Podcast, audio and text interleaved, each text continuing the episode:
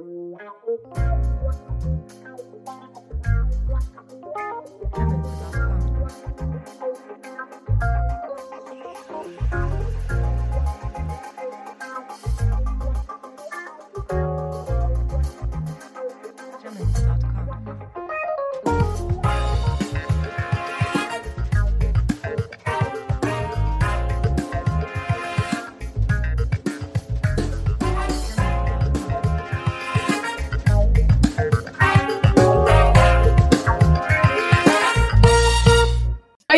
gente, tudo bem?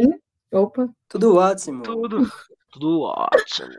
A gente está começando aqui mais um episódio, né, da série do Ela Dub, onde a gente está chamando os artistas que estão na nossa playlist, que com certeza vocês devem estar ouvindo todos os dias, né?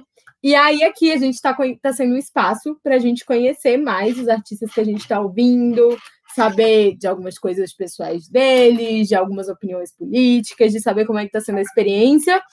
E hoje quem vai estar aqui com a gente é a Júlia, né, também como entrevistadora, e o Agin e o Agin repre representando a No Name e o Diggs representando o Diggs. Uh! Ele mesmo.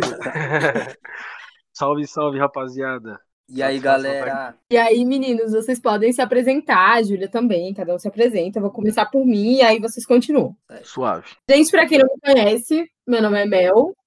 Eu sou coordenadora geral do Conexão Afro. Também trabalho bastante com a logística do Conexão. E estudo, né, gente? Que tô terminando o ensino médio, essa sou eu. Ah, bota É fé. isso. Nossa, Mel, você é tão nova. Sim, gente, eu sou um neném. KKK. Ok. Diggs, quer... Pode, pode ir, mano, pode ir. Pode começar. Demorou. Então, pessoal, boa noite. Eu sou a Jin.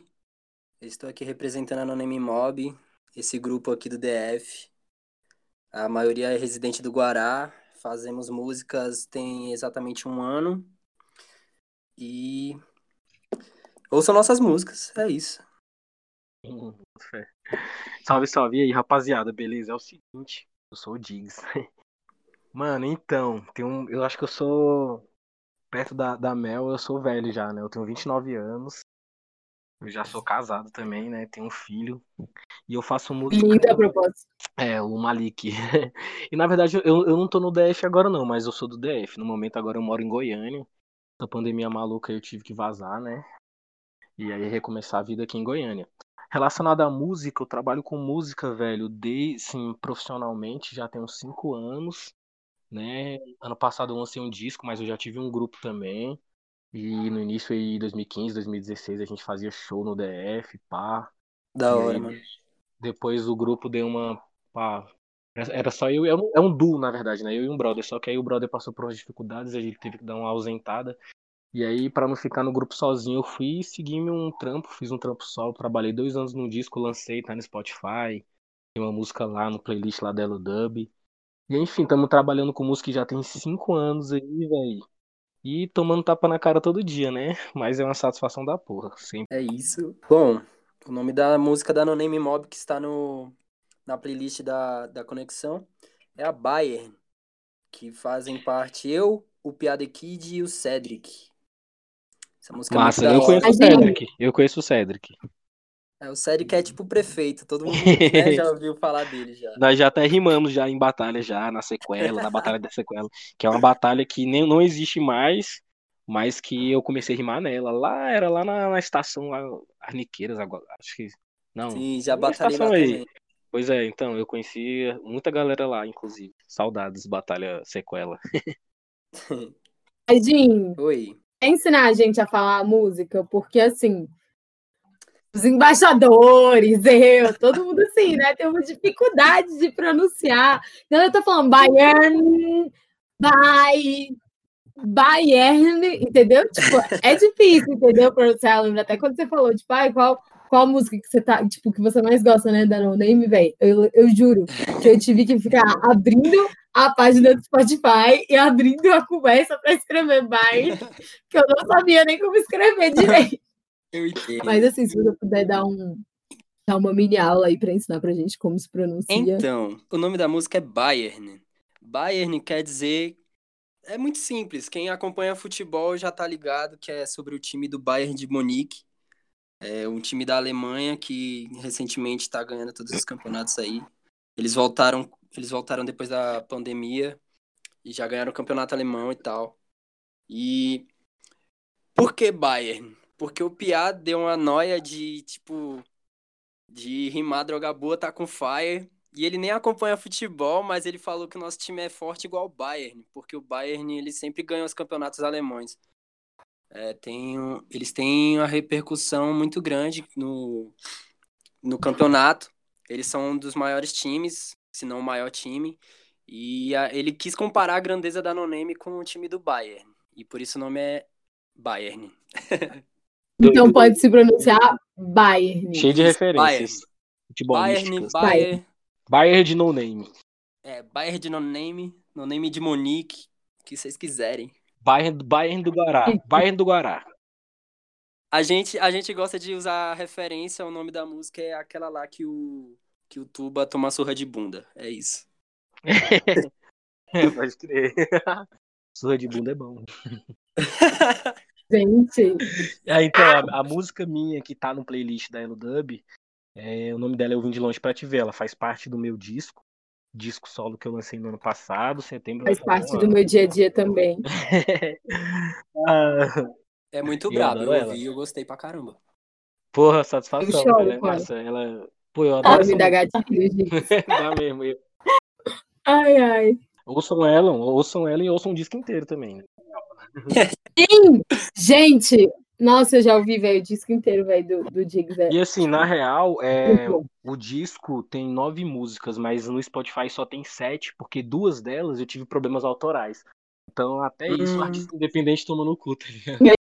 É verdade, é verdade. Então, infelizmente. Nossa, aí no YouTube tem ela completa. E também quando eu for vender a, a, a mídia física, vou vender com as nove tracks. Mas no Spotify, infelizmente, não consigo upar as outras duas até eu receber a autorização. Já pedi a autorização de sample e tal.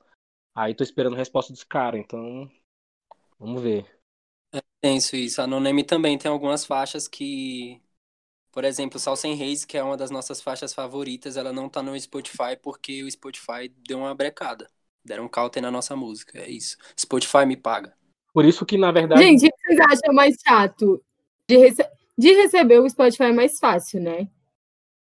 Eu nunca é. recebi nenhum dos dois. No YouTube. Eu nunca recebi nenhum dos dois, mas o Spotify é mais organizado financeiramente. Sim.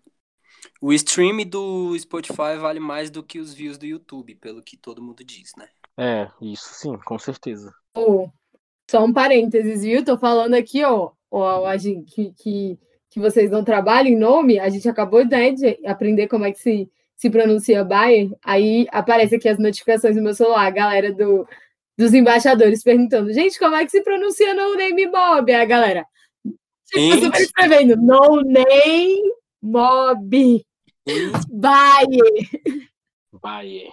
Bayer quando, quando a gente criou no name, eu ficava zoando, falando de nonami toda hora, pra, tipo, pra galera sacar que é, tipo, sem nome, nonami, tá ligado? Que todo mundo. Gente, até. Nossa, velho, você fez a piadinha do, do começo. Uhum. Mas só agora que eu fui entender. Gente, que isso? É que nem o meu nome. Se você olhar meu nome ao inverso no espelho, você vai estar sendo racista. Que viagem é essa? Gente, eu fiquei muito chocada. Não, o Agin eu sempre soube. O Agin eu sempre soube. Ah, então agora também foi sua descoberta. Meu Deus, você é cheio de trocadilhos. Então, gente, muita gente não conhece essa fita. Muita gente fica. É sério? Eu, é, velho, agir ao inverso é niga, tá ligado? Você só tem que virar. Entendi. Ou, oh, velho, eu, eu, tenho essa lombra de ficar lendo o nome dos outros de trás para frente. E vocês não têm ideia, velho. Tipo assim, vou dar um exemplo aqui bem besta. Vocês sabiam que o nome do Alec de trás para frente é Surte Sela? Porque é Alec Petro tipo, Surticela. E aí eu fico fazendo essa lombra com o nome de todo mundo, velho. Sabe? Tipo, eu sempre fico lendo os nomes de, de trás pra frente. tipo, e vendo qual palavra que lembra. Ledigs de trás pra frente, duvido. Sigrid. Não tem como, não tem como. Para que não é Sigrid. É Sigrid. É Sigrid. Esgid. Esgid. Então, gente, eu queria que vocês falassem um pouquinho como é que foi para vocês escolher o. Como é que foi o processo, né? De escolher a música pro Adobe. É, posso falar? Pode sim. Beleza. É, então, tipo assim, são, tinha nove músicas, né, no meu CD. Como eu já tenho duas que não vai consigo ir pro Spotify, né? Porque eu escolheria a última do meu disco. Só que ela não tá disponível no Spotify. E como ela não tá disponível no Spotify, eu quis escolher uma que seria mais comercial. Porque, na verdade, o que, que eu penso relacionado à música, né? O que, que eu entendo nesse trampo que eu tô. Do rap eu já faço música há cinco anos. Então, desde que eu. E eu ouço rap desde pivete. Verdade. Então, eu pensei numa música comercial. E o que, que é uma música comercial, ao meu ver? É uma música que pode alcançar até mesmo uma pessoa que não ouve rap, né? E eu acho que é a música mais comercial do meu disco, é o Vim de Longe Pra Te Ver, até porque ela tem uma pegada é, rítmica bem dançante, ela tem uma letra romântica, ela tem um flow diferente, ela é meio cantada, saca? Então, assim, fiz essa música realmente a gente, quando a gente foi pro estúdio fazer ela, a gente, pô, ela, quem fez ela foi o LSP, que foi o mano que produziu a maioria dos meus beats. E o bicho foi, a gente sentou e falou, mano, vamos fazer a música mais vendível possível, porque uma dos discos tem que ser vendível, entendeu? Então é, eu vim de longe pra te ver, ela é bem comercial e eu gosto dela mais porque ela é bem comercial mesmo. É. Bem dançante, bem. Algumas pessoas falam bem projota, né? Mas não gosto da comparação, não, né? Mas é bem projota. Gente, nossa, faz Polêmica. quanto tempo mesmo que o Projota não faz rap? Não, ele faz rap, ele lançou um disco um dia desse, ele não faz rap bom, mas é diferente. Nossa, gente, calma, calma aí. Não, mas é só uma opinião, assim, rala minha, tipo assim, opinião minha, pessoal, viu, gente? Projota, bro, haha. Mas a propósito, viu, Projota, se estiver ouvindo isso, viu? Se quiser fazer um feat aqui com qualquer pessoa, acho que ninguém Não, não, ele não vai ouvir isso. Ele não vai ouvir isso, mas se ele ouvir, ouvir isso, pô, Projota, na verdade eu sou seu fã cabuloso, velho. Já fui pauta, sou seu. Então, e apesar de eu não gostar de eu te ouvir agora, se você quiser fazer um feat comigo, assim. É, Bayern também é uma música bem comercial e é uma das músicas que realmente abriu as portas da No Name, sabe? A No Name, antes de Bayern, ela, ela trabalhava independente e depois do lançamento de Bayern, quer dizer, o lançamento, o, o, a produção do clipe de Bayern já foi com um contrato que a gente tinha fechado com a Bendita Records e eles investiram na gente, ajudaram a gente todo o processo de, de da produção do clipe. A Bendita do Cid? Exato. Massa, bota fé, mano. Eles fizeram toda a produção com a gente, o Henrique Franzosi, ele é muito legal, tá ligado? E como foi o processo de Bayern? A gente fez ela sem querer. É isso mesmo. A gente colou no estúdio um dia o Pia ele tava ele tava querendo gravar alguma coisa, o Cedric tava por lá também, eu tava, tipo, tava super nem aí, a gente tava ensaiando para um show. E daí o Ciro, que é o nosso beatmaker, ele apareceu com esse beat e a gente ficou louco nesse beat, sabe? Daí o Pia ele tinha, assim, é, ele tem que me dar alguns beats também, né? Tá me devendo, aquele safado. Mas, Aí enfim. Vocês falaram, é... me dá um beat. Aí, ele... Aí o P.I. ele já tinha uma parte pré-pronta dessa, dessa letra. Aí ele foi, escreveu e gravou. A gente tava lá no estúdio já, ele não perdeu tempo e gravou. Daí nisso, eu tava viajando muito na melodia, tá ligado? Tipo. Aí eu, mano, vou fazer uma paradinha aqui, só brincadeirinha aqui e tal. Depois eu escrevo o resto. Aí eu comecei, chora, a minha jeans, tudo free pra minha tropa. Aí eu, hum, isso é brabo, hein? Aí eu fui gravei. Aí eu fui e gravei o, o Cedric, depois que ele ouviu a minha parte, a do PI, ficou uhum. louco. Aí ele já entrou, já falou, mano, sai, sai, eu vou gravar. Aí eu, sai, sai. Ele, caralho, vou jogar isso na tá letra doido. também. Aí tá. Aí, essa é a música de Bayer. Foi muito sem querer. E a música foi toda produzida ali, tá ligado? Vocês gravaram na Bendita? Como? Vocês gravaram na Bendita? Não, a gente gravou com o Mestre Zen. Na Bendita a gente tinha gravado só depois. Mas essa oficial ah, foi no Mestre massa. Zen. Salve, Mestre Zen, é nóis. Massa. Gente, velho, tô é, é falando, velho, vida de, de mob deve ser igual o High School Musical, velho. Qualquer coisa que acontece, a galera começa a cantar, velho. uh, sai, sai, meu Deus. Não, na real foi assim, essa música, é, quando eu recebi o beat dela, eu, eu, larguei ele lá e eu não trampei muito nele, porque ela nasceu num, num, momento, por exemplo, deixa eu ver, acho que 2017 foi um ano que eu compus muito, muito, muito, muito. Porque eu tinha um grupo, né, com um brother, E toda sexta-feira eu, eu já morava sozinho já, então toda sexta-feira a gente tinha uma liberdade de se reunir e, e fazer, e fazer música. Então, sem caô mesmo, a gente só em 2017 a gente fez mais de 150 músicas. Escrevemos música pra caramba, sabe? Assim, várias delas nunca gravei, várias delas serviu muito como um, como um exercício, né, de composição. Eu vim de longe para te ver, ela nasceu. Um dia eu tava querendo brincar com uma música romântica.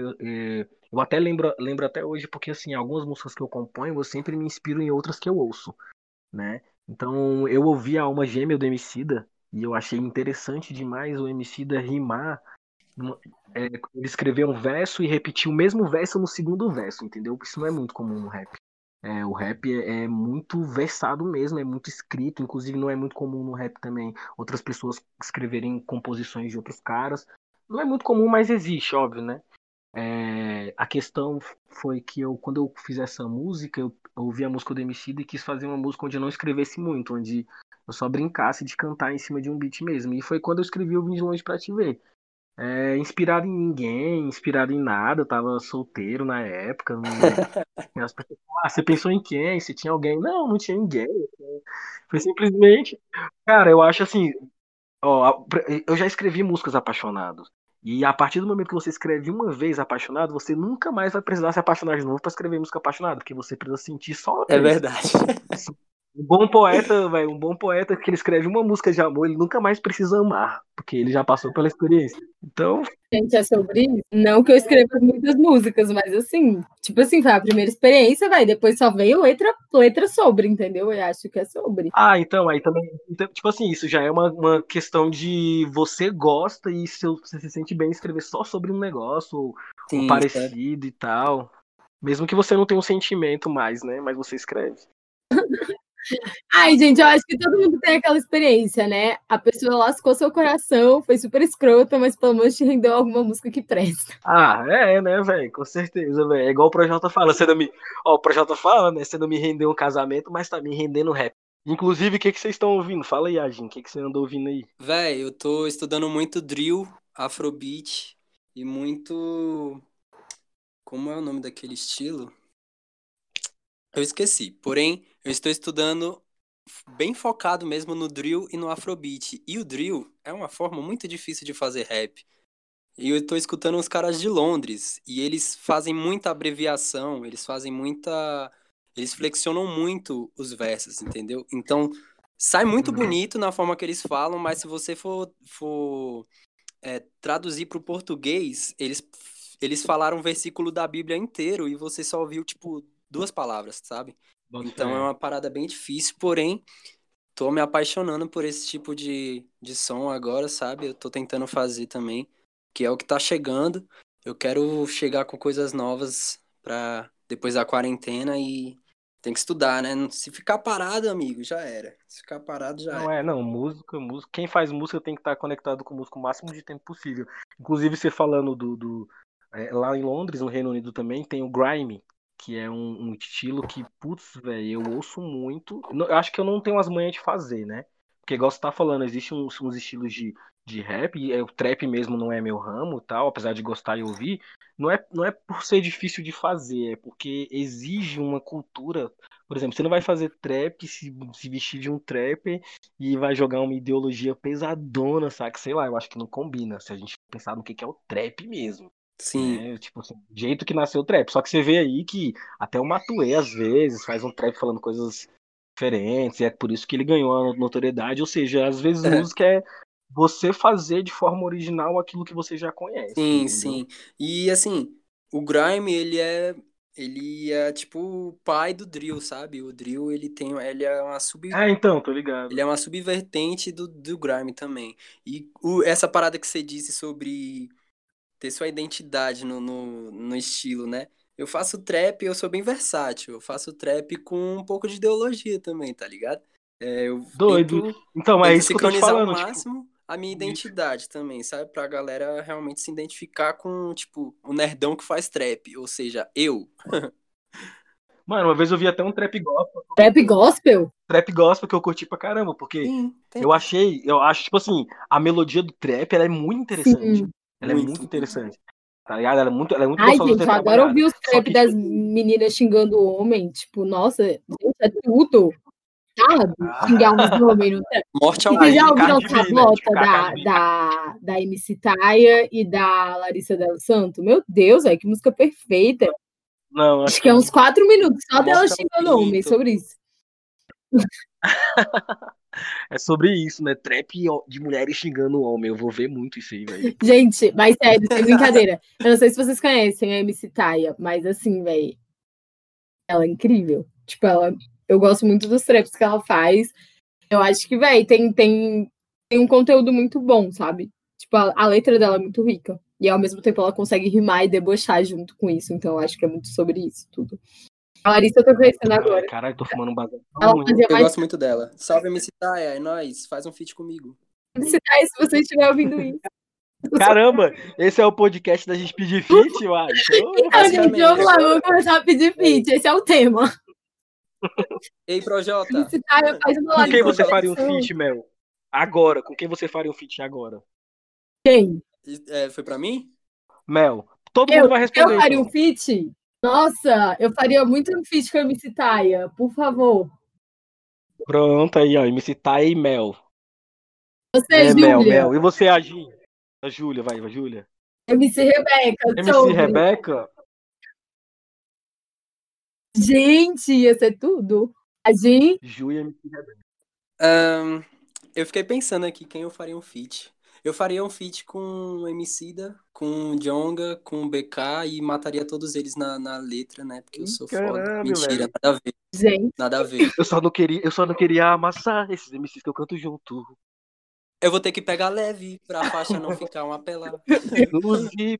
Ó, eu, eu acho que eu faria um feat com o Duke J, velho. Eu tenho muita vontade de fazer. Nossa, seria brabo, hein?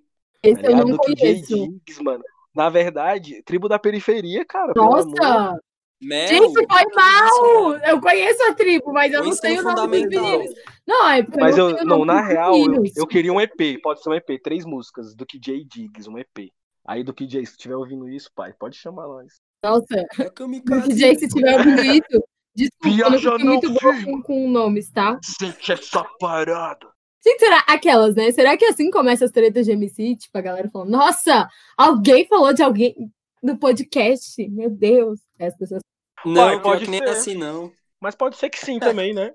Ó, tu não vê esse da Djamila com essa menina aí? Uma treta que começou do nada na internet? Gente, a DJ verdade. Jamila, pô. Por coisas muito pessoais, porque a gente vê que a gente vê que não tem a ver com, com, com coisas de ideologia, tem a ver com acho que uma não gosta da outra e começaram a se atacar e usando a ideologia em cima. Achismo. Eu vi isso, né, mano? Eu vi. Ei, Djamila, eu sou afrobege e eu leio seu livro. O que, é que você vai fazer? Essa é a diz pra você. Gente, nossa, mas eu Caralho. sou muito fã da DJ Flow- Jamila. Eu vou ter uma jogo. aula dela dia 28. Vou ter uma aula com ela dia 28 Fala pra ela, na fala pra Universidade ela que eu Ninja. sou. Fala pra ela que eu sou mestiço Aqui em e eu Brasília? tô dando dinheiro pra ela. Não, não, vai ser pelo Zoom. Ah, tá, vai ser online. Sim, sim, você se inscreve, aí você entra lá na, na salinha do Zoom. Véi, teve uma com a Haddad, gente, com a Haddad. Aqui, eu, não, eu não tava inscrita ainda, mas, mas eu fui na da Sônia Braga e aprendi um monte de coisa sobre os indígenas, foi um papo muito massa. E aí vai ter um agora com a DJ Jamila. Eu tô achando massa esse trabalho que a mídia... DJ Jamila, velho, eu tô rindo Você muito foi, disso. ô Mel, você foi na do Haddad? Não, não fui, eu não tava, tipo, não sabia Ah. do babado ainda. Eu queria saber mesmo o que, que o Haddad tá falando por aí, que eu quero saber, queria saber mesmo qual é o papel dele agora nesse momento. Véi, mas Véi, Oposição. mas ele, mas ele é, ficou gravado e tá postado lá no, no Instagram da Massa, eu Universidade. quero ouvir, eu quero bastante. eu quero Sim. Diggs, eu acho que o Haddad é a oposição mais tranquila do universo, velho. Porque o presidente atual só faz bosta, né? Deve ser mu- muito fácil Não, oposição na verdade, é, não, na verdade, não precisa nem ter oposição, que a esquerda, agora a gente não precisa mais de uma oposição, porque ele mesmo já faz as merda, né, velho? A gente precisa de uma Exatamente. organização, é isso que a gente não tem na esquerda, organização. Gente, É verdade, Véi. tipo a Djamila aí, ó. mas É, pois é, ó, DJ, DJ Amila aí, né? DJ Jamila aí, toca uma pra gente. Eu, eu não quero que nova. toca, não, eu não quero, não. DJ. Jamila, me dá um beat. Ou ela, ou ela faz beat, tô zoando. Ah, Pelo amor de Deus, Ei, essa... imagina se um dia. Nossa, ah, imagina, amiga, se um dia, sei lá, a gente tenta chamar ela pra algum trampo no Conexão, aí ela fica super brava. Hum, Não, inclusive moral, é essa- muito respeitável, porque ela é uma mulher muito respeitável, entendeu? E acho que essa Sim. treta não diminui quem ela é. Sim. Eu Gente, acho que ela, ela foi errada, assim, de algumas formas, a maneira como ela falou, como ela atacou, foi muito infantil e tal. Mas ela é foda, velho. Eu acho ela que é, assim, eu acho que a visão dela de- sobre colorismo é muito errada, porque não importa, mano. Ela pode ser retinta. Eu tenho muitos amigos retintos, eu tenho amigos mestiços e amigos pardos. Pra polícia, tudo é Sim. preto, todos nós gente, é, o rolê é, velho, ninguém vai chegar. Ninguém vai chegar, tipo, a polícia não vai chegar e vai falar: olha, eu não vou te revistar de um jeito mais violento, eu não vou te dar um tiro, porque você é negro de pele clara, entendeu? Tipo, não, não tem isso, ninguém faz isso. Tipo, Óbvio. tá todo mundo morrendo. Teve, então, eu não sei se vocês acompanharam, mas teve uma outra pessoa, uma outra influente retinta, que falou pra Babi Querino, uma mulher que foi presa por ser negra, tendo provas contrárias que ela não foi é, acusada Eu do crime. Ela ficou presa durante mais ou menos um ano por aí, né? Não, um ano não, foi três.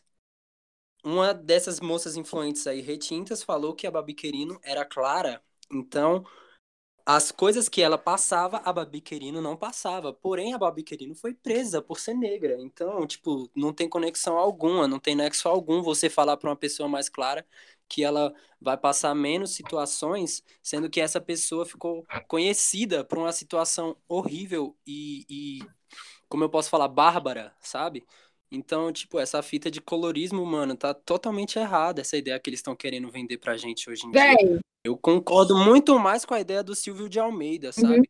A ideia da, da de Jamila, a ideia dessa outra moça aí que eu não sei nem o nome, pra mim, velho, é o mesmo que vender água num aquário. véi, tipo assim, uma coisa que agora eu vou falar de minha vivência, e de coisas que eu já debati bastante com amigas minhas retintas, e como mulher, sabe? Eu já vi muita coisa, por exemplo, eu, por conta de ser uma pessoa negra de pele clara, desde pequena, eu sempre fui muito objetificada. Então, véi, tipo assim, desde que eu entrei na minha puberdade, é, todos os meninos rolava muito, tipo assim, ai, todos os meninos queriam ficar comigo, mas ninguém queria me assumir, entendeu? Tipo assim, beleza, você é muito boa pra beijar, muito boa pra passar a mão, mas assim, pra assumir, eu vou assumir a pessoa branca. E eu passei por situações assim. E aí, né, quando eu tava conversando isso com a Sofia, né, que, que acho que vocês conhecem, né, a Sofia Diniz, que é retinta, ela falou: Mel, então, enquanto você passava por isso, dos meninos, tipo, chegarem a ficar com você, eu era tida como nojenta, velho. Ninguém queria nem tocar em mim, ninguém queria nem chegar perto de mim. Então, tipo, eu acho que são coisas que não dá pra gente ficar medindo, falar, olha, isso daqui dói mais, isso daqui dói menos, porque, tipo, velho, Exatamente. É, Dores certeza. é são dores. Só que a gente tem que enxergar que em algumas situações situações. a gente tem vantagens. E vantagem é muito diferente de privilégio. Entende? Vantagem é que você pode chegar a ter alguma oportunidade diferente. Privilégio é uma certeza que você vai ter uma, uma oportunidade melhor, entendeu? E é muito sobre isso. Exatamente. E, e o foco da discussão não é nem esse, sabe? O foco da discussão é, é- Eu não vejo, eu não vejo nexo algum, eu não vejo realmente um consenso quando a pessoa quer falar sobre o colorismo voltado pro povo preto, tá ligado? Uhum. É, eu entendo que os retintos eles passam situações muito mais difíceis do que a gente. Tem, tem retinto que, se o retinto for bonito, ele passa a ser modelo. E se o retinto não for visualmente quisto pela, pela sociedade, sabe? Se for um, um moleque gordinho que tem um cabelinho black e tal. E aí, velho, o que é que vai ter de futuro pra esse menino, sabe? As pessoas, as pessoas olham somente o que é comercial, que vai, que dá pra vender, sabe? Quando, Verdade. quando você fala de colorismo pra pessoas pretas assim, mano, eu tenho plena certeza que ninguém vai escolher um cara como eu, sabe, pra pra modelar, pra ser o modelo de alguma, de alguma peça. Se tem um, um, um moleque preto bonito, tá ligado? Do meu lado. Tipo, vamos, vamos dar um exemplo aí. Alguém conhece algum preto retinto que é bonito, modelo e tal? Todos aquelas. Ou Samuel, Ah, a Todos. Samuel, Rafael Zulu. a Samuel. Ah, verdade. Verdade. Então, é, eles vão eles vão modelar porque eles são realmente bonitos. Eles têm esse privilégio de serem bonitos, serem pretos, retintos. Eles têm uma história por trás, uma luta, a, a- uma luta nas costas deles, entendeu? E isso não me diminui de forma nenhuma. Eu fico orgulhoso por isso. Só que a questão é, para que a gente vai fazer a discussão entre negros retintos e negros mestiços ou mais claros, sendo que a população negra é a que mais morre no Brasil desde que o mundo é mundo, sabe? É a que mais É, morre no mundo desde que o mundo é mundo. É tipo assim, desfocando a luta, né? Sim, e, e isso só atrasa, porque a partir do momento que a gente briga entre a gente, tipo, sabe, a gente perde o foco em problemas maiores, velho. Eu lembro que teve uma época que eu fiquei muito triste, sabe? Muito puta. Eu acho que eu até conversei com a Jin sobre isso, que foi. Véi, tinha rolado literalmente um massacre, sabe, em Paraisópolis. Tipo, um monte de gente preta tinha morrido. Sabe? Um monte de jovem preto tinha morrido. Literalmente. E a galera no Twitter tava discutindo a treta de uma menina que era negra de pele clara e a galera tava lá sendo fiscal de cor. Essa mesma galera que Sim. se dizia, tipo, super militante, super sei lá o quê, estava literalmente, não comentou nada sobre a situação, entendeu? Tipo, estava literalmente cagando pra situação. E eu fiquei, tipo, gente, Mas, velho. como é que vocês se dizem tão abraçados com uma luta X? Assim, eu, não, eu não acho que toda, toda pessoa preta tem que falar sobre racismo e toda pessoa negra que morrer, automaticamente a gente tem que, que militar sobre isso, sabe? Tipo, eu acho que isso isso, é uma dor nossa e que a gente lida, cada um do jeito que sabe lidar, sabe? Tipo, as- muitas vezes, tipo, eu vejo alguma coisa que me deixa super triste, mas eu não, não, não, não, não quero comentar, sabe, sobre isso. Tipo, eu realmente acredito que não necessariamente a gente é obrigado a comentar tudo. Mas o que eu fiquei chateada e triste, assim, ver, era porque era, tipo, um movimento de pessoas que se diziam militantes e se diziam, enfim, super a favor da causa, sabe? Tipo, sendo que quando realmente aconteceu uma coisa que era pra gente se indignar e se juntar e fazer alguma coisa. Não, a galera preferiu ficar discutindo sobre a cor de fulaninha. É, mas olha, eu vou te falar, Mel, isso aí, o que eu acho é que é uma característica política, entende? Que acabou tomando de conta das causas, entende? Porque os movimentos sociais são importantes, são, mas eu, por exemplo, tenho inúmeras críticas a fazer à esquerda, porque isso é exatamente uma crítica à esquerda. É exatamente uma característica da esquerda, de que ser desorganizado, de ser desfocado, de às vezes buscar muito mais um- uma posição de razão, uma posição de lacre, uma posição sei lá do que, e ao invés de se organizar e ir para o Congresso e lutar pela causa certa e derrubar o que for necessário para derrubar, isso começa pelos próprios políticos, né, velho? É, a gente já tem uma esquerda, Exatamente. a gente tem uma, uma pancada de político de esquerda, deputados, governador, o que for, velho, que não tá ali pela causa, mano, que não tá ali. E a esquerda, ela é linda se ela fosse funcionar, entendeu? Sim. É, a, a direita, ela é inadmissível, mas a esquerda, ela é linda se ela fosse funcionar, sabe? Mas aqui no Brasil a gente não tem, velho. Infelizmente a gente não tem. A gente tem o PSOL, que é, infelizmente, um. Desculpa me expressar, mas uma esquerda caviar, né? Ah, com certeza. Eu nunca vi uma pessoa do pessoal chegar aqui na minha quebrada e falar que nem a galera daqui, tá ligado? Max, Eles né? Tem o Max. falar de uma forma O Max é o único.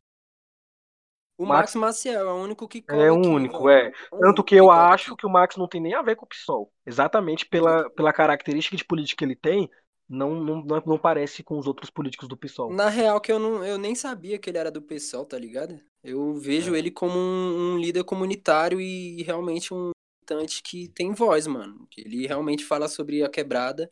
Ele é, ele é da Ceilândia, eu fiz parte de um projeto dele, do Jovem de Expressão, que realmente me educou, me, me fez amadurecer Hum. como homem O preto, tá Ruas, eu ligado? trabalhei Então, pro Ruas, eu, eu dei é aula no foda. Jovem de Expressão, entendeu? Então, Gente, tipo assim, Jovem é Expressão foda. é tudo, velho. E a propósito, é uma grande referência, sabe, pro Conexão. é a maior referência da América Latina, vocês sabiam disso? É o maior, é o maior projeto assistencial de, de educação da América Latina.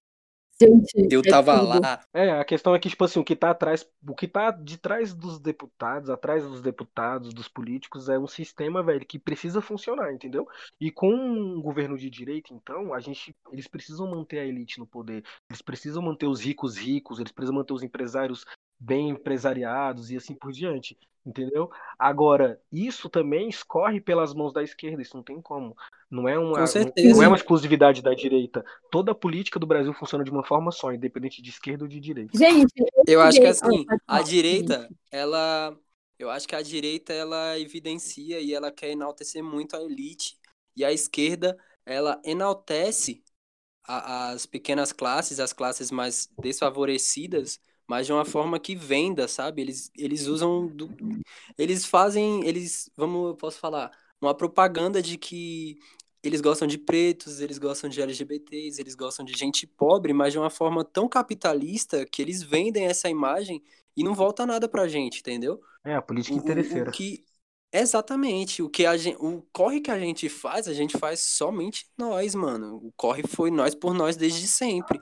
A galera aparece com deputado, com não sei o quê, com vereador de não sei da onde, mas, mano, isso nunca chegou na gente, nunca voltou pra gente. O dinheiro, os recursos, a luta realmente nunca voltou pra gente. Eles só usam nossa imagem, sabe? Gente, É tipo assim, eu acredito muito que, querendo ou não, a gente tem que entrar na política pra gente conseguir mudar, mudar algumas coisas, sabe? Tipo, tem muita coisa, velho, que se a gente não entrar, se a gente não colocar a cara a tapa, não dá pra mudar, sabe? E querendo ou não, É a isso, gente velho. criou uma cultura, né? A gente tem uma cultura no Brasil que política é chato, que política dá trabalho, que Uhum. política só tem bandido, enfim. E isso automaticamente faz as pessoas quererem se afastar da política e não se envolverem nela. E é a melhor coisa para essa galera. Porque quanto mais gente não gostando de política, menos gente se intrometendo nela. Menos gente Mais tendo real fácil poder. de- mais fácil de manipular a galera. É mais fácil de eleger. Exatamente. Então, acho que tipo, é, é muito sobre. Mano, isso é tudo. E, Mano, isso é tudo. Eu gostaria de. Gostaria até de mencionar o nome do Max novamente, né? O Max, o Fábio Ferreira. Eles são pessoas que estão lutando aí por nós lá dentro, sabe? O sistema, o sistema dentro da política, o sistema dentro do, do Congresso, ele ainda continua sendo muito conservador e muito ignorante quando os olhos são voltados para a periferia, os olhos são voltados para as questões sociais.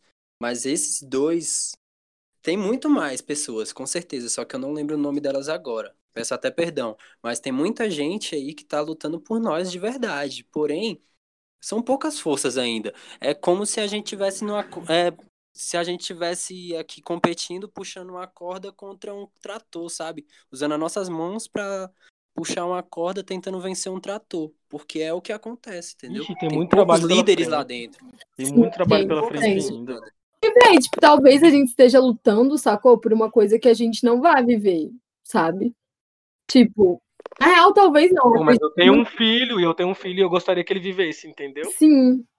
Eu acho que é muito sobre, mas Eu preciso lutar pelos forma- meus filhos também. é aquilo, eu gosto muito de usar, usar um exemplo que, tipo, véi, as pessoas que lutaram pela liberdade das pessoas pretas no Brasil não viram isso, sacou? Não chegaram a ver. E, e vice-versa, sacou? Tipo assim, outro exemplo, as pessoas que lutaram para que tivesse mulheres estudando na escola. Tipo, não viram isso, mas lutaram por isso, sabe? Eu acho que é muito sobre isso. Tipo, tudo que a gente colhe não foi a gente que plantou. O que a gente está colhendo foi o, que, foi, foi o que os nossos antepassados plantaram. E o que a gente está plantando agora não vai ser a gente que vai colher, vai ser, tipo, as próximas gerações. Geração talvez que pode ser até nossa também, como o filho do, do, do Diggs, Sim, sim, sabe? sim. Tipo, Verdade, é isso. a gente pode lutar para o filho dele ser uma pessoa, viver bem, viver melhor, Sim. viver confortável. Tipo, é, a gente só quer Sempre tem comer as e coisas a dormir bem, longo sabe? e a curto prazo, né? Tipo, tem coisas que é realmente a longo prazo, tem coisas que realmente, tipo, tem que ser a curto prazo, porque se a gente for esperar pela, pela boa vontade do relógio, é, tipo, mais vidas, né? Pretas morrendo. Então é É muito sobre isso. Exato, exato. É, velho, e aí morre todo dia, né, mano? Sim. Não pode parar nunca. A cada nunca, 23 nunca. minutos. Cansar só depois que morrer. A cada 23 minutos. Exato. É isso. aquela, aquela fita de, tipo, as vidas pretas importam, mas, tipo, ontem morreu algum preto, tá ligado? Por violência policial, a gente viu e não se mobilizou. Isso não é sobre a falta de empatia ou sobre a falta da gente se levantar contra isso. O que acontece é que, como os nossos, as nossas pautas, as nossas, discuss, as nossas discussões, elas evoluem com o tempo, se hoje a gente está conversando sobre isso agora, lutaram há muitos anos atrás para sobreviver, sabe? É. Para que essa, essa conversa seja falada agora. E no futuro, se a gente continuar braço cruzado, essa pauta não vai sair do lugar. E como a gente evoluiu, como gente que precisa de políticas públicas, gente que precisa realmente rasgar o verbo, dizer por aí que a gente está morrendo todo dia, que a gente está sofrendo violência policial, a polícia também está evoluindo, eles também estão machucando mais a gente, eles também estão matando mais a gente, e eles estão fazendo isso explicitamente agora. E Eles ainda com apoio, velho, desse É governo, porque o sabe? governo, é, o governo tá do lado deles, exatamente. Tem até o músico do. Jonga, né, velho? Tipo, tipo, pelo menos antigamente. Ai, gente, esqueci. Pelo menos antigamente esses cuzões eram discretos, né? Assim, é, então, galera isso, isso, cara, isso é uma tendência mundial, entendeu? Esse conservadorismo, essa, esse, essa direita, essa, essa coisa extrema da direita assumir, isso é uma coisa mundial, que começou também lá em Filipinas, com Rodrigo Duterte, começou com Trump também, veio pro Bolsonaro e assim por diante. Na Itália. Na Itália, mano, em outros lugares também, é, é, inúmeros lugares que a gente vê. O que a gente tá falando aqui, na verdade, não é de preferência política se é direita ou se é esquerda, porque existem governos muito bons de direita pelo mundo, e existe governo de esquerda muito bom pelo mundo. A gente tá falando é de extremismo, né, velho? A gente tá falando são, são de pessoas que, que querem usar a política, que querem usar a ideologia pra pra botar sua família em xeque, pra pra que o dinheiro entre no teu bolso, e isso é claramente com o governo Bolsonaro, isso a gente vê claramente com o governo do Trump, isso a gente vê claramente com vários governos, entendeu? Então, como a gente tá- falou, a gente tem que. E é massa a gente discutir isso, velho, porque a gente veio aqui para discutir música, mas nós não somos só músicos, velho. Nós somos ativistas disso aí, porque todo o resto torna Exatamente. ativista disso, entendeu? E é massa porque se alguém, alguém for escutar o podcast e falar, mano, a gente precisa lutar igual esses caras estão falando, e que isso possa passar para outras pessoas, para outras pessoas, que mesmo que a gente não possa sair nas ruas, que a gente possa lutar na internet de uma forma sadia, fazendo com que outras pessoas saiam dessa comodidade, dessa zona de conforto, de ver e enxergar a política como uma coisa que não vai pra frente, como uma coisa que não é Exatamente. discutível, como uma coisa que não vai funcionar. Mas na verdade, se a gente começar a mudar a cabeça das pessoas, a gente vai começar a mudar o eleitorado, porque toda a culpa que a gente carrega ao longo desses anos é tudo culpa de um eleitorado burro que a gente tem, nossos pais, nossos avós, que me perdoe a, a expressão, mas carregou esse eleitorado burro, velho. Sim, botou e uma é uma coisa, né, que a políticos gente tá tentando mudar. nunca mais vão Exatamente. sair. Esses políticos nunca mais vão sair, velho. Então, tipo assim, a gente tem que mudar a cabeça do eleitorado do futuro, entendeu? Pra que a gente possa mudar com voto, velho. Isso me lembrou, isso me lembrou uma coisa muito engraçada. Tem um deputado, um deputado, eu acho que ele é federal, que ele reside aqui no DF, chamado Robério Negreiros. Hum. Cara, eu conheço o nome dele só de tanta treta que ele tem nas costas, velho. Ele tava nos Estados Unidos em 2018 e ele assinou a folha de ponto. Ele recebeu o equivalente a 25 mil reais sem trabalhar. Sem trabalhar, tá? Eu trabalhei durante um ano numa escola, ensino integral para as crianças pretas da estrutural. Eu recebia 200 reais por mês para ficar com crianças da minha, da minha cidade, com os coordenadores dizendo que eles seriam futuros bandidos, entendeu? Um cara ele vai para os Estados Unidos curtir a Disney com a família dele, ele recebe 25 mil reais sem estar no Congresso, sem estar em, em reunião, entendeu? Esse cara, ele foi absolvido. Aquele moleque da Naja lá, o moleque tinha 25 cobras ilegais e peçonhentas no nome dele e ele só vai pagar 78 mil reais de indenização. Por que ele não vai ser preso nessa porra? Uma Naja pode matar milhões de pessoas, mano. E ele jogou aquela Naja no, no lado do shopping, mano. É, Entendeu? a justiça funciona pra quem tem dinheiro, né, mano? A justiça funciona pra é quem tem Tem dinheiro. dinheiro, velho, mas pra quem é branco, sabe? Tipo, isso, isso também. É, pra quem é branco, principalmente, com certeza. É, tipo, vai me dizer aí, se fosse uma pessoa, tipo, preta no lugar dele, será que, tipo, iam ter absolvida? Véi, Rafa Braga puxou Tava quatro anos, fudido, pegou é, tuberculose por causa de um pinho-sol. Pegou quatro anos de cadeia e tuberculose sofreu pra caralho. cadeia por causa de um Não, pinho-sol. e nem precisamos ir longe. Teve um cara recentemente que morreu de Covid e foi preso com 10 gramas de maconha e acabou morrendo de Covid dentro da prisão. Gente, a gente teve uma entrevista, uma entrevista, não, uma palestra, né, ano passado com, com o Fábio Esteves. Né? Ele é juiz da, da vara de infância, ele é negro e tal, ele é até responsável pelo, pela Anajum, que é um encontro de juízes negros, né, de, tipo, todo o Brasil. E, velho, ele deu uma palestra, tipo, lá no Conexão, né, na época que, que tinha sido lá no Subdulcina, e ele tinha falado, velho, que, tipo, o número de pessoas pretas que são pegas com. que são número de gramas de pessoas pretas que são presas com maconha é, tipo, muito distante do número de gramas que pessoas brancas são presas com maconha, sabe? E, tipo, assim, Não só com maconha, como cocaína. Os brancos é preso muito com cocaína. Tá? é, e, e, tipo, querendo ou não, a gente sabe que a gente, a gente que é preto, a gente tem que tomar muito mais cuidado com droga. A gente tem que, que se policiar muito mais sobre, tipo, o que vamos fazer, onde vamos postar, porque a gente é muito mais sujeito de, tipo, se lascar, sabe? Não só com Eu droga, tava até pra sair na rua, né? Sim, sim. A, a gente tem que tomar muito mais cuidado, tipo, ai meu Deus, qual a roupa que eu vou estar vestindo, porque dependendo do lugar, tipo, velho, eu lembro que. que... Que toda, eu, moro, eu moro no plano, né? E toda vez que eu ia sair, geralmente eu saía com amigas brancas. E era sempre tranquilo, velho. Tipo, sempre de boa, beleza, não acontecia nada. Porque, né, estava. Ou saía com as minhas amigas brancas ou com meu pai, era tranquilo. E aí eu fui sair, tipo, com a Kelly, que é uma amiga minha que é retinta, a gente foi sair. Só nós duas. Dessa vez, tipo, não tinha ido com ninguém, só nós duas. A gente andando. Véi, tipo assim, a gente foi a pé até. A gente andou, tipo, umas cinco quadras a pé. E sem zoeira, tipo, a cada quadra que a gente andava era um xingamento, era, tipo, alguma coisa, sabe? Sim. Então, Véi, isso me lembra uma pauta. é, Eu tinha 11 anos e tava tendo operação aqui na minha cidade, na estrutural. E eu fui covardemente. é, eu, eu recebi uma abordagem covarde, sabe? Eu tava cortando laranja na minha porta. O cara invadiu minha casa. O cara me bateu na frente da minha tia, sabe? E tipo, eu tinha 11 anos, eu não tinha nem idade pra tomar um. Segundo o, o delegado lá, meu pai foi falar com o delegado depois, ele não poderia ter dado uma revista em mim porque eu era um menor de idade. Eu apanhei, pô, tomei tapa na cara, o cara apontou arma na minha cara, perguntando onde é que tava a droga, e eu só tava cortando laranja na minha porta, cara. Mano, que bad. Qual o sentido disso, sabe? Qual o sentido disso? Aí no mesmo dia apareceram três pessoas mortas na Santa Luzia, que é uma com uma invasão aqui da cidade estrutural também. As pessoas eles, eles não chegam, quando é na periferia, tudo bem que no plano o negro ele sofre uma reação também, o negro ele também sofre o tipo de racismo que pode ser até menor ou pode ser até mais violento. Mas aqui na cidade, eles atiram primeiro e perguntam depois. Teve um, um, um tempo aqui que morreram sete jovens. Os sete jovens se conheciam, eles eram da mesma rua. Morreram sete jovens e a polícia matou eles porque eles que queriam, sabe? E depois chegou na, no, nos jornais que eles eram traficantes de drogas e não sei o quê. Um dos meninos era da igreja, um dos meninos era líder do grupo de jovens. Qual é a desculpa desses caras?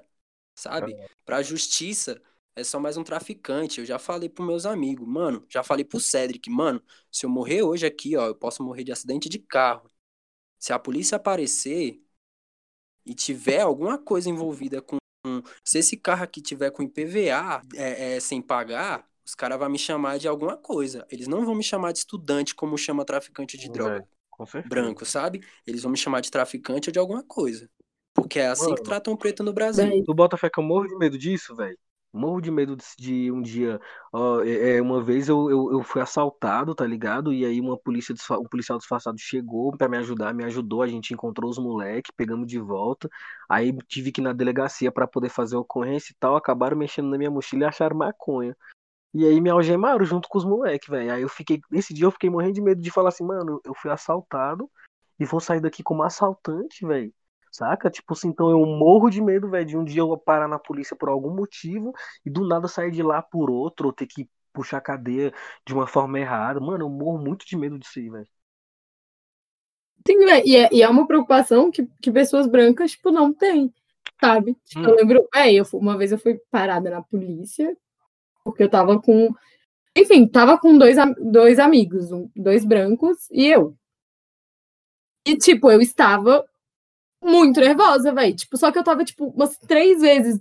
Ai, tipo, milhões de vezes, tipo, mais nervosas. Não, mais nervosa que ele. Porque eu, eles. Porque, velho, eu sabia qualquer merda que desse, tipo, não ia pra eles, sabe? Tipo, ia pra mim. Eu já tinha ainda certeza, sabe? Tipo, a abordagem tinha sido mais grossa, enfim. E aí, tipo, depois, porque, enfim, deu uma treta, os policiais tiveram que sair, porque, enfim, alguém tinha sido saqueado, e aí eles tiveram que sair. Mas aí a galera ficou, tipo, nossa, velho, por que, que você ficou tão mais nervosa? Que sei lá o quê? Tipo, calma, eles só estavam. Eu falei, véi, tipo, pelo amor de Deus, gente, olha, tem, tem diferença, sabe? As coisas. Acho que é muito sobre isso. Ser preto, você tem que, você tem que ter muito sangue frio, velho. Quando você sofre uma abordagem, quando alguém te questiona de uma forma com segundas intenções, quando alguém realmente te, velho, isso é- isso vale pra todos os, para todo tipo de questionamento que fazem pra nós, sabe? Desde pessoas que se interessam pra gente, por nós, desde abordagem policial, desde pergunta na escola. É, e a gente, a Eu gente que é preto, que- a gente tem que saber os nossos direitos, sabe? Tipo, querendo ou não, a gente tem que saber muito mais as coisas do que do que a outra galera, porque, tipo, isso, isso é uma maneira da gente se proteger, sabe? Era uma coisa que eu tava conversando com a Benedita sobre, que, que parece que no Jovem Expressão ela, ela, eles tiveram algumas aulas tipo, sobre direitos que elas tinham, mas ela falou que ela ainda tinha muito medo, sabe? Mas que mesmo assim, tipo, era uma coisa que ela tinha que usar, velho, porque, enfim... A gente, se filmando, as pessoas não têm coragem, né, de pisar no, no nosso pescoço. Imagina, tipo, Exatamente. Eles não, eles não têm medo, velho. Eles não têm mais medo, não tem mais escrúpulo pra tratar a gente. Eu tava, eu tava me questionando esses tempos de como, infelizmente, essa tragédia que é, tipo, ser preto e viver no, no mundo desse jeito é uma fonte de criação e inspiração para artistas também, né, velho? É uma parada muito foda, velho. Uma parada muito foda. Tenho muitos sons meus que eu faço nas tem um som meu que é Raça Freestyle, eu conto sobre a história de um amigo meu que desapareceu. Até hoje eu não encontrei ele, me falaram que ele tinha morrido, mas eu não acredito, sabe? E tipo. Caramba, que fita, mano. É uma realidade que a gente vive, mano. Tem que normal. A gente não pode normalizar, mas acaba isso. Vira fonte de inspiração pra gente. E, velho, ver gente que não tem talento algum que não tem base, não tem história nenhuma, fazendo sucesso é o que mais machuca a gente, tá ligado? Porra, mano, isso aí é um negócio que eu acho que é a maior covardia da arte, tipo, não sei se da arte, não sei se da vida, é ver tanta gente famosa, velho, sendo que não tem nada para oferecer a gente ver, velho, que não tem nada para oferecer, tá ligado? Só polêmica, só coisa chata, até mesmo no rap, o rap virou mídia, infelizmente, porque cresceu, o rap virou comercial, e infelizmente tem muita Batalha gente de MC dinheiro. também. Mano, sim, gente, tudo, velho, tudo. Né, Mano. Tipo, quem, quem se destaca é sempre, tipo, branco, branco, branco, branco, branco, branco. Sinceramente, branco, sinceramente. Branco. Sinceramente, eu rimando bêbado sou melhor que o Kant. Porém, esquece, né? Mano, é, mas é, é, tipo assim, é incrível. Uma vez um mano falou pra mim um bagulho, tipo, branco, como, quando, quando ele não tem o que falar, ele fala do que ele quer ter, né? Carro, dinheiro, mulher e tal. E é cansativo ver esses rap branco rimando isso, porque você vê que tem uma pancada de rapper preto com sentimento, com história para contar, com, com, com, vivência e tal, e não vira, velho. Ninguém ouve, ninguém compartilha porque não vende, porque. É, o tipo, véio, o tipo, isso, tipo, mano, é. tem preto que fala até a mesma coisa e não. não Gente, e tipo. Fala até a mesma coisa. Falando sobre o que o Diggs falou, velho, tipo, olha o Caveirinha. Era. Ele começou, tipo, velho, enfim, Caveirinha, e a galera começou a meter o pau nele, falando. A galera não, né? um cara em específico começou a falar que tudo que ele tinha era falso e pipipopopó, então, tipo assim. Fuck Felipe Escudeiro. Ah, um bro. preto, é, foi o Felipe Escudeiro. Sim. Ah, um preto quando vê se incomoda, mano. É cabuloso, Sim, tipo, não tem como. É, quando Lembra quando o MC usou o terno de 60 mil? Uma vez o MC usou um terno de 60 mil, o nego achou ruim isso, pô. Sim, é tudo bem uma, uma pessoa branca usando coisas ricas, é nossa, meu Deus, muita lacração, nossa, muito glamour, sei lá o quê. Aí, tipo, velho, uma pessoa preta usando é tipo, nossa, que falta de humildade, ou tipo, nossa, tá querendo pagar do que não é. Tipo, pelo amor de Jesus. E os próprios mano. pretos atacam, mano. os próprios pretos atacam. Exatamente. A gente ainda não tá preparado, Uma grande véio. discussão, uma, da, uma das grandes discussões que eu cresci vendo foi chamarem os Racionais de vendidos. Porque eles conquistaram Porra. um local que, velho, sério, eu, eu só faço rap por causa dos Racionais, mano. Eu só Todos, faço né, rap mano? por causa todo, dos Racionais todo MC, mundo no sabe? mundo, Brasil. Mano, é, é engraçado falar isso, porque é óbvio, velho. É, é óbvio. certeza, velho. E as pessoas gostam de contestar o Mano Brown, KLJ, o Ice Blue, o, o. Mano, eles, eles gostam de contestar esses caras falando que eles se venderam, sendo que, velho, eles fazem músicas desde que a gente. Desde que eu sou pequeno, desde que eu sou criança. Tem direito a fazer o que quiser, ser. né, velho? Mano, sim, e eu vi um podcast do, do Mano Brown esses dias que ele começou a ter dinheiro depois do terceiro álbum dele. Os o podcast com o? Álbuns... Isso. Foi ouvir também, muito da hora. Mano, eu tava numa depressão horrível. Aí eu fui ouvir aquele podcast, mano. Eu já saí, velho, querendo ler pra caramba. Querendo fazer muita é, coisa, sabe? É muito é inspirador, hora. Começar, velho. O Taíde, o Taíde começou a fazer rap antes do Mano Brown, mano. Tá Sim, ligado? Mano. O primeiro disco de rap do Brasil, o Taíde tava lá, mano.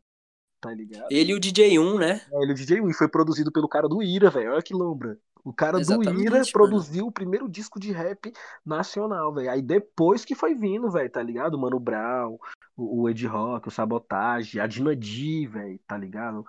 Então, assim, o, a- a- esse esses mano das antigas, eles não podem ser contestados dessa forma, porque ó, o Mano Brown, eu não gostei do Bug Nipe do Mano Brown. Eu não gostei, mano. Mas eu vou contestar o cara. O cara sempre quis fazer isso, velho, tá ligado? Agora ele faz o que ele Sim, quiser. mano. Tipo, criticar o álbum, tudo bem, mano. É, um, é uma parada artística ali, aquela, aquele projeto ali que ele fez e tal. Agora, contestar a vida, o estilo de vida Pô. dele, a, a forma que ele tá ganhando dinheiro já é ridículo. É, O tanto de mentira que falaram sobre eles, que falaram que eles matavam pessoas em rituais pra fazer Gente, sucesso. sempre, velho. Sempre rola dessa. Ah, E o. Guina tomou 36 tiros na cabeça, Ah, o Guina, mano, o Guina. Mano, pelo Deus. amor de Deus. Pelo amor de Deus. É Flow tudo pra Guina, tentar negativar a imagem da gente, cara. Que É isso. isso. É, uma, das, uma das paradas que mais me magoou quando eu comecei a fazer música é que minha base é da igreja, eu continuo sendo cristão e etc. É, foi o fato das pessoas acharam que eu tava crescendo meu black porque eu tava rebelde, porque eu queria sair da igreja, que eu Ah, isso aconteceu comigo, eu mano, mundo. também. Mano, que isso, fi, que isso. É, cara, é lombra É, mesmo, velho. Tipo, eu também cresci na igreja, velho. E engraçado que só depois que eu saí, que eu me desvinculei desse rolê, que eu passei a ter uma visão de fora, que eu vi o quanto o ambiente é preconceituoso. Sim, E, eu- sim, e o quanto eu, eu, eu era deixei lá esse preconceito lá dentro. Oi?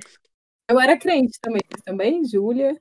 Eu- não, eu era católico. Ah, você eu sou católico, na verdade. Eu sou católico, mas eu não frequento mais grupo nem nada. Eu já coordenei grupo durante muitos anos. E eu, mano, eu amei viver isso, tá ligado? Eu não tenho nada a dizer contra os rituais. Eu amo a missa. É, é- é engraçado falar, mas eu amo à missa. Eu amo rezar o texto, eu amo ter espiritualidade que eu sempre tive.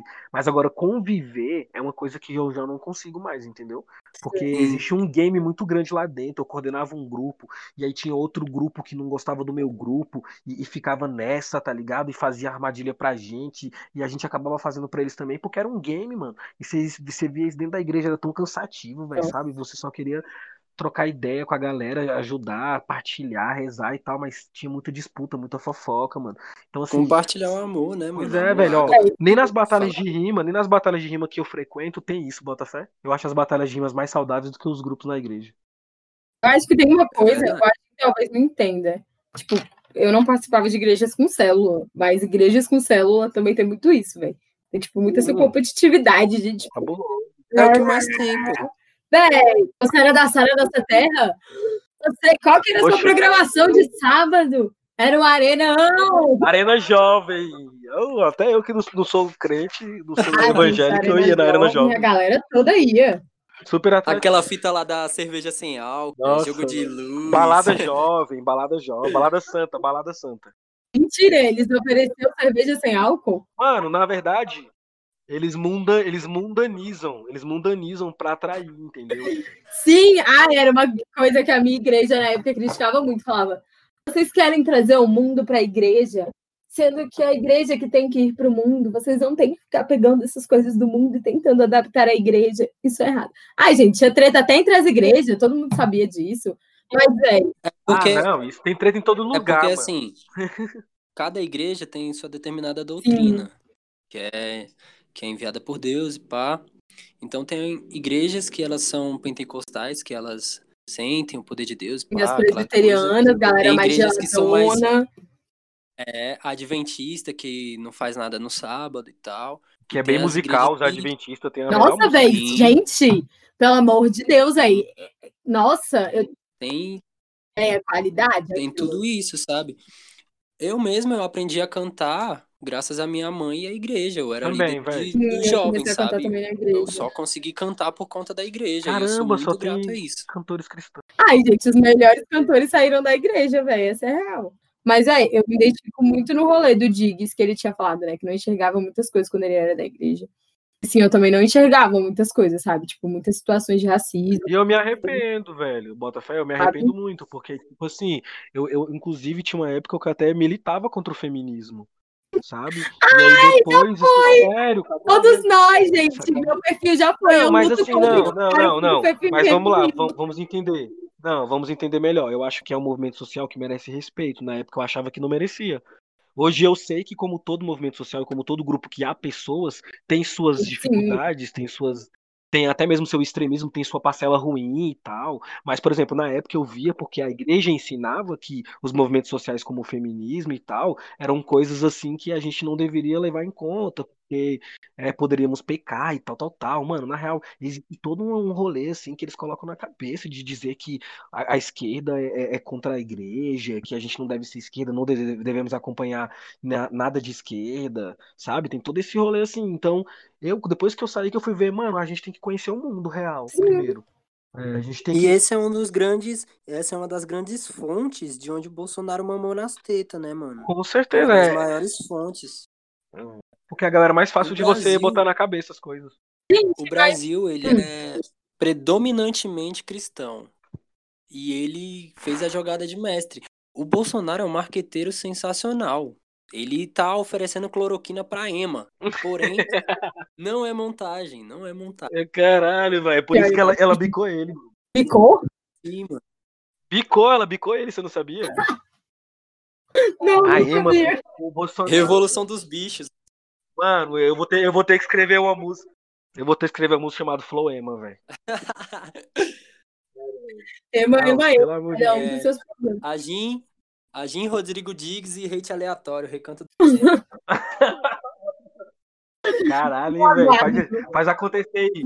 Claro. O beat de quem? O beat é de quem? Mestre Zen? Pode ser, velho.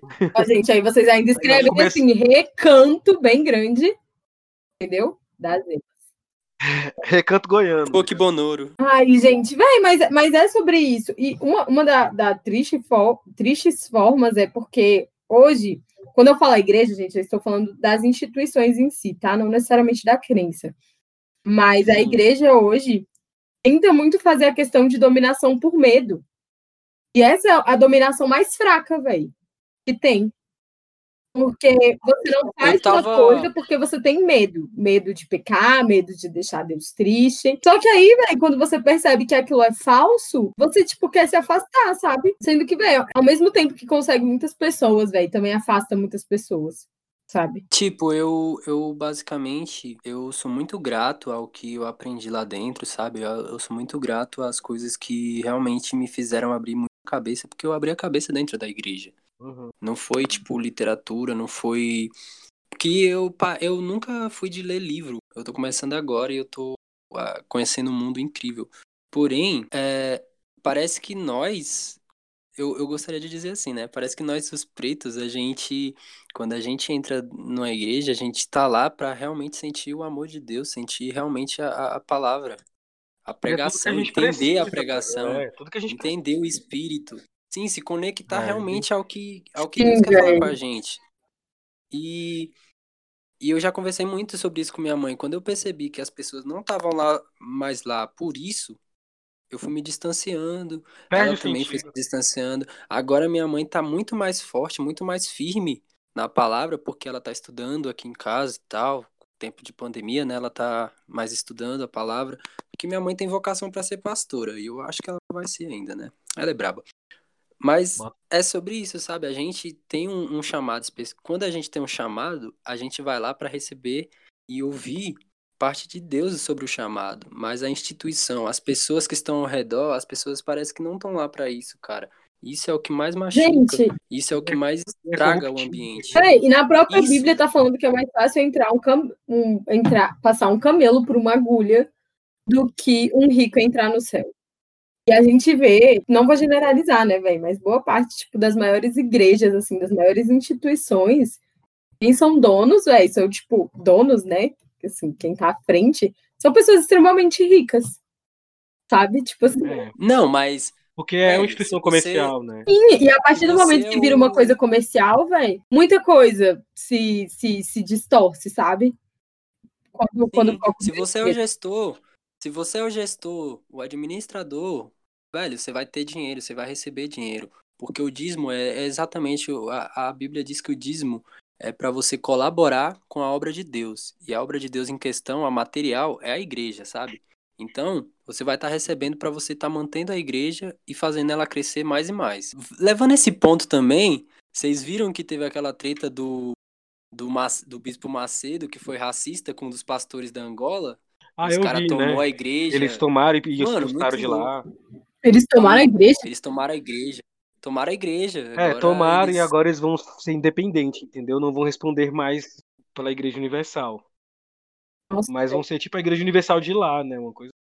Sim, porque o Bispo Macedo, ele capitalizava a grana de todas, os, de todas as sedes da Igreja Universal. E a Igreja Universal tem quase todo o mundo, sabe? Então, tipo, esse maluco é muito rico. Sim. É, mano. Todos eles são muito ricos. Todos eles são muito ricos. Eu tava lendo um livro hoje, inclusive, olha só, eu tô muito puto porque tem que pagar 15 reais no livro. O livro é pra elite, né, gente? Livro é pra elite. Cadê os livros de graça aí pros pretos, porra? Gente, Mano, inclusive, tava depois eu quero falar um negócio rede, sobre sem zoeira.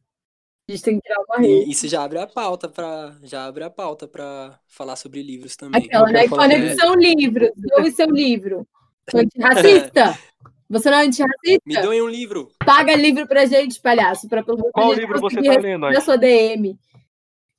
Então, o livro que eu tava lendo hoje era O Mundo se Despedaça, do Achebe. Calma aí.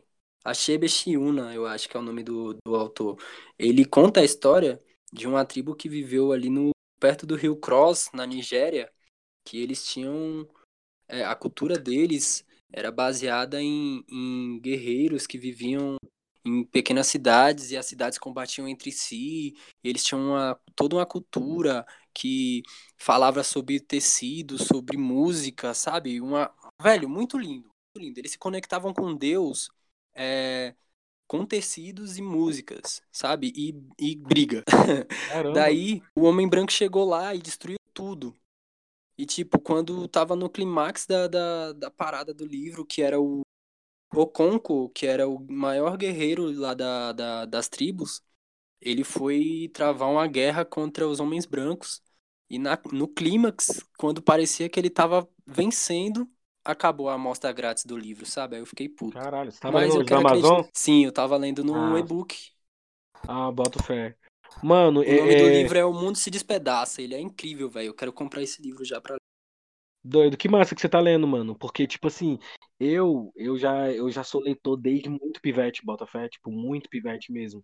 Eu já com oito Massa. anos eu já lia muito livro e tal. E na igreja, como você falou, na igreja, eu abri minha mente com leitura. Foi dentro da igreja, a literatura filosófica e teológica da igreja, especialmente da católica, no caso, foi que eu estudei, é muito rica, velho, muito rica. Tanto Uhum. que, tanto que eu me formei em filosofia e eu aprendi a gostar de filosofia na igreja. Entendeu? Já dei a Uhum. aula, já, já, já ministrei aula já e tal. Então, assim, eu sempre fui muito, muito, muito da leitura. E eu escrevo, né, livro. Eu tava querendo falar sobre livro, na verdade, porque, assim, agora em novembro eu vou, vou dar uma enterrada nos meus trampos de música, porque eu tô fazendo isso desde 2015, e vou focar cabuloso no livro que eu já comecei, velho, saca? E, e já tô. Saca, Eu velho? quero um exemplar, tá? não, com certeza, velho. Eu quero fazer um bagulho, tipo assim, eu- é, é interessante você falar que tava lendo online, porque primeiro eu vou lançar em e-book, né, velho, de forma independente no Notepad, ou em Ah, outra plataforma, não sei Véi, como é que eu vou fazer. Mas eu com certeza depois eu quero mandar pra vocês ler, porque eu vou precisar de pessoas é, para ler primeiro antes de eu lançar. entendeu? Manda, manda, manda, manda, manda, manda, manda, manda, manda, manda, manda. E depois, depois, Mel, você pode até marcar um podcast aí só pra eu contar a história do Meu podcast filho do livro, pode deixar. Marca, que aí vocês vão me dizer se a história é boa. véi. Ai, gente, então, quanto tempo já tá, Júlia? Uma hora e meia? Duas Ah, já acho que já mais de uma hora já. Gente, então, véi, o papo foi, tipo, muito bom, sério. Ai, eu adoro gravar podcast, sério. É, Ah, eu nunca tinha gravado um, é a primeira vez, velho. Ai, velho. gostou? Eu também, é a primeira vez um podcast. Ai, Pois é, eu gostei muito. Agora quero fazer até um pra mim agora. Depois eu pegar um tutorial com o Hugo. Ah, é? Não, ai, mas o Hugo, ele adora podcast grande. Ele fica falando isso, mas ele adora. Ele fala, caraca, ele sempre manda os áudios com aquela voz dele. Caraca, meu, tá muito bom, tá muito maneiro. Poxa, ficou massa esse podcast. Ah, eu adoro o Hugo, gente. Ele ficou massa demais. Mas, gente, velho, o podcast com vocês foi muito bom, sério. O papo fluiu muito. E é isso mesmo a ideia do podcast. Ó, falamos sobre várias coisas, né? Falando sobre música, política, igreja, Ela livros. Caramba, foi muito produtivo. Só pra fechar, vocês estão gostando da experiência da Adobe? Mel, Como? eu tô amando, velho, na real. Do Ela Dub que tá Hum? perguntando? Sim, eu tô amando, velho. Porque, tipo assim, É, meus, meus números de ouvintes no Spotify cresceram favoravelmente bastante. Né? Eu que nunca fui muito bom de fazer marketing, porque eu acredito muito que a música é igual aquela frase bíblica, né? O vento sopra onde quer, né? Eu acredito que a arte é muito assim. Então eu não sou de ficar mendigando para as pessoas ouvirem. Mesmo depois de ter lançado um álbum, eu gastei 3 mil reais nesse álbum, velho. Saca? Eu nunca ganhei, nunca ganhei um real. 29 Eu nunca ganhei um real. é mais de 3 mil reais. Não, não, sim, com certeza. Foram nove músicas, velho. E eu trampei muito, eu fiz dinheiro. Eu trabalhava em três escolas, eu vendia alfajor na rua, É, batalhas. a Então, qualidade, misturei. filho, de tudo, de, daquele álbum. Não, pera Jesus aí. Cristo. Diggs, eu acho que eu já te trombei, mano. Você vende alfajor? Sim, nas batalhas de, de rima, várias, velho. Durante muito tempo Mano, vendi, eu mano. acho que eu já comprei alfajor de tu, mano. De rocha, volta fé. Na- em qual batalha? Do relógio? Sequela. Da sequela, vendi muito na, na sequela, velho. Muito, Eu colava cabuloso. lá muito com o Cedric, velho. Ah, eu já vendi muito, muito. Já apresentei lá também, já ajudei a organizar um tempo. Louco, mano. Nossa, Bota gente, de repente a gente ia ter se trombado lá mesmo. Você ainda vende, Diggs, aquela, né? Não, eu não vendo mais não. Louco, Acho que oficialmente eu, eu encerrei, mas assim, o Alfajor, ele me, ele me acompanhou, eu gosto de falar sobre isso, inclusive. O Alfajor, ele me acompanhou desde o meu ensino médio. Porque eu, eu, eu estudava num colégio Foda. particular, porque eu ganhei uma, uma bolsa atleta e eu nem tinha condições de, de permanecer naquele colégio, velho. Minha mãe ralava pra caralho pra pagar a mensalidade mesmo com desconto, e aí eu vendia alfajor, aprendi a fazer alfajor e vendia na escola pra eu poder fazer uma grana e me bancar na escola. Diggs? Gente, vocês estão ouvindo Diggs? Ele é tão Diggs. pesado que a net caiu. Ai, não! Não estou chovendo de lá! Enquanto, enquanto ele não volta, rapaziada, eu vou me indicar pelo Diggs. hein? Escutem o álbum dele, ele é muito bom. Escutem todos, deem stream para o Sim. Diggs. E pra Anoneme também. Sim! Hoje! Nossa, velho! Depois desse, depois desse podcast, eu quero tanto te mostrar umas músicas minhas que eu fiz que tá tão melhor do que tudo. Entendeu? Tá, tipo, tão mais evoluída. Tá tão mais, nossa, bem melhor, eu prometo pra você. E você? Conta pra gente o que, que você tá achando do Adobe. Igor TX, não envie mais beats para a Mel.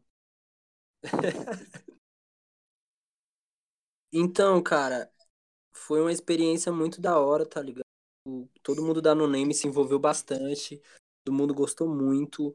É, eu tava conversando com a produção, tava conversando com a produção lá da Bendita pra gente fazer a live e tal, já tá todo mundo muito animado sobre isso, sabe?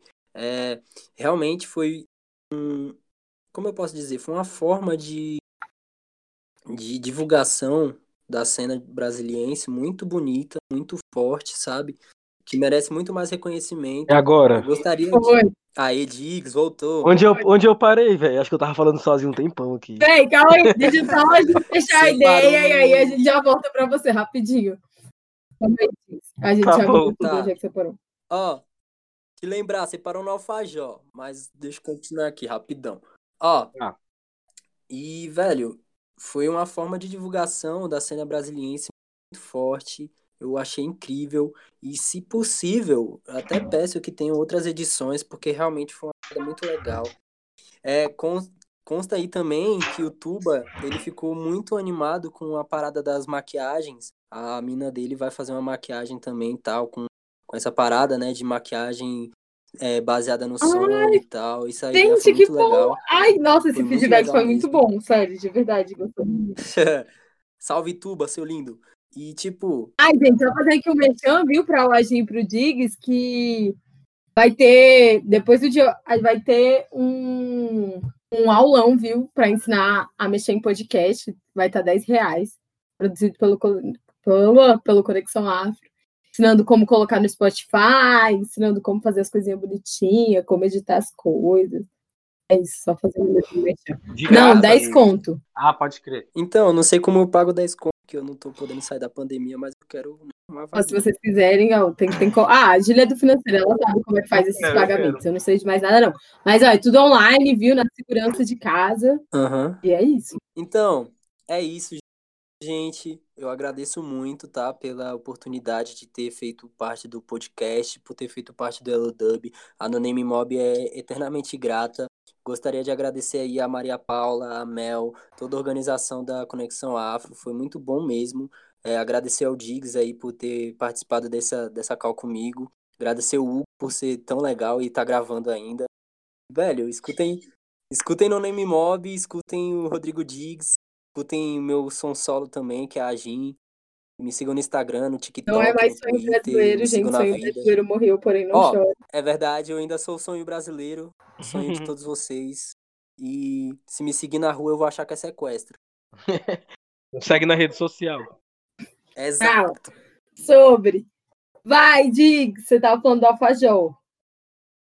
Que a Projota me deu Ah, não, não lembro não, mas eu quero só mesmo aproveitar para agradecer também, porque é, eu sempre fui um artista independente muito fechado mesmo, assim, desde eu já faço rap já tem um tempo, mas assim, eu sempre fui das batalhas, velho, e nunca nunca rimava no Calango Pensante das antigas e Damn.